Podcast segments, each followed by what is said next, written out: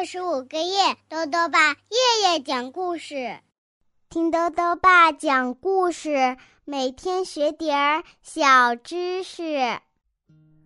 亲爱的各位小围兜，又到了豆豆爸讲故事的时间了。今天呢，豆豆爸要讲的故事是《我们是朋友吗》？铁皮人科技编绘，由四川少年儿童出版社出版。小鸡叫叫认识了新邻居木木，他想和木木做朋友，可木木却总说还差一点儿。叫叫能和木木交上朋友吗？一起来听故事吧。我们是朋友吗？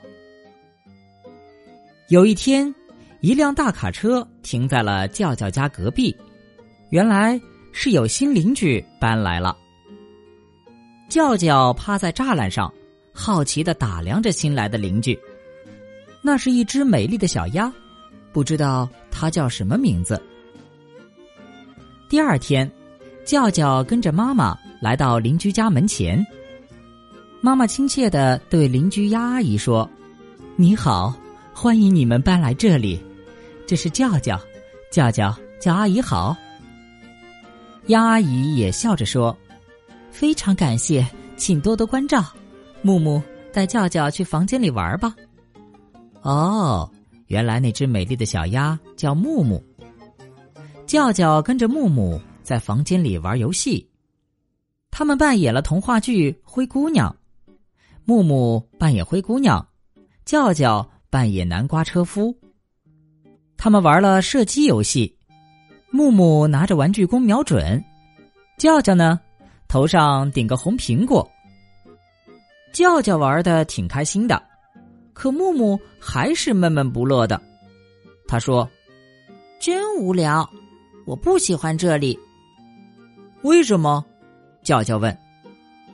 木木回答说：“我以前住的地方有很高很高的树，有很大很大的海，我以前有很多很多朋友。”而这里什么都没有。第二天，叫叫一大早就来找木木了。木木，我请你吃松饼，这是我妈妈做的。木木尝了一个，嗯，真好吃。那我们是朋友吗？叫叫问。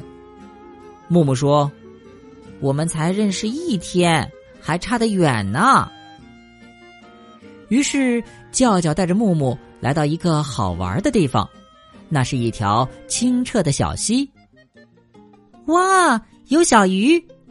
木木惊喜的叫着：“拜托，快点抓住啊！”叫叫和木木玩的很开心。木木，那现在我们是朋友吗？叫叫又问。嗯，还差这么多吧。木木摊开手，比划了一下。好吧，木木，我带你去一个更好玩的地方。叫叫带着木木走到森林里，去摘红果子了。妈妈带我来过这里，这些红果子好吃极了。木木摘下一个红果子，扔进嘴巴。哇，可真甜呐！木木。那我们现在是朋友了吧？叫叫又问。快了，快了，还差这么一丁点儿啦。哎呀，什么时候才能成为木木的朋友呢？想到这里，叫叫就沮丧起来。走吧，木木跳起来，拍拍裙子说：“我们回家吧。”叫叫拎着满满一篮子的红果子。和木木一起往家走，突然，一只手伸过来，抢走了叫叫的篮子。哈哈，这是我的了！原来是捣蛋鬼小黑。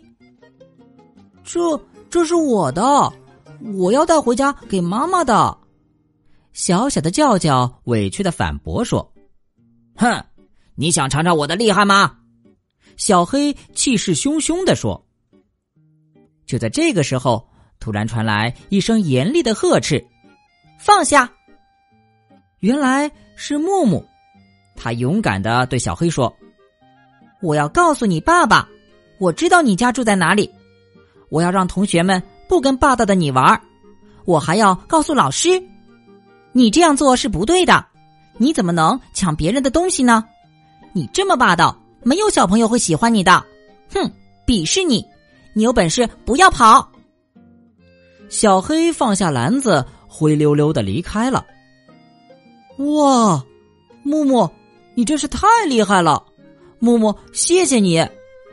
叫叫感激的说：“没关系，我们是朋友嘛。”真的吗？我们是朋友吗？当然啦。夕阳下，木木和叫叫牵着手，一起回家了。好了，小围兜，今天的故事到这里啊就讲完了。最后呢，又到了我们的小知识环节。今天啊，多多爸要讲的问题是：香蕉的种子在哪里？如果小围兜们爱吃水果，就会发现啊，很多水果都可以看到种子，比如苹果、梨的核、草莓表面的小芝麻等等。但是香蕉却看不出明显的种子，它们的种子在哪里呢？豆豆爸告诉你呀。如果你切开香蕉，会发现香蕉果肉的中间有一些小黑点儿，这就是香蕉的种子。香蕉的老家在热带，那个时候啊，它的种子又多又大，果实却很少，影响人们食用。后来呢，人们开始人工栽培，香蕉的种子就开始退化了，逐渐变成了小黑点儿，不再影响食用，就变成了现在的样子了。豆豆爸还想问问小围兜，你有没有什么交朋友的好办法呢？如果想要告诉豆豆爸，就到微信里来留言吧。要记得豆豆爸的公众号哦，查询“豆豆爸讲故事”这六个字就能找到了。好啦，我们明天再见。